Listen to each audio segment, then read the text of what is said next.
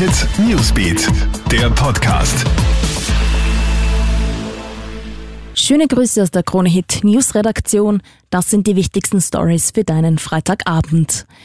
Die Zahlen sind weiter deutlich zu hoch, aber eine Stabilisierung ist erreicht. Das sagt heute Gesundheitsminister Rudolf Anschober zur aktuellen Corona-Lage in Österreich. In den letzten 24 Stunden sind 688 Neuinfektionen dazugekommen. Wien liegt mit 266 neuen Fällen wieder an der Spitze, gefolgt von Niederösterreich mit 103 Fällen. Anschober mahnt weiter zur Disziplin. Ziel für die nächsten Monate sei nun eine Halbierung der Corona-Fälle, so Anschober weiter. US-Vizepräsident Mike Pence ist negativ auf Corona getestet worden. Er muss ja einspringen, sollte US-Präsident Donald Trump seine Amtsgeschäfte nicht mehr ausüben können.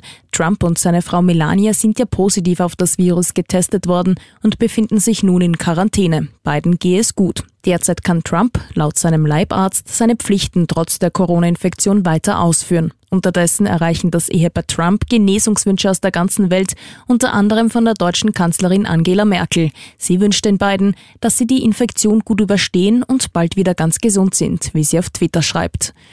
Und unser Tennisass Dominik Thiem schafft den Einzug ins Achtelfinale der French Open.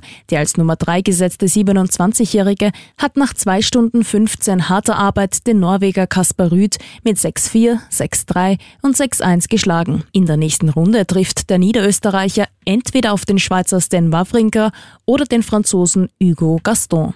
Soweit der News Update. Aktuelle Infos gibt's laufend online auf kronehit.at oder du checkst dir alle Updates stündlich im Kronehit Newsbeat. Kronehit Newsbeat, der Podcast.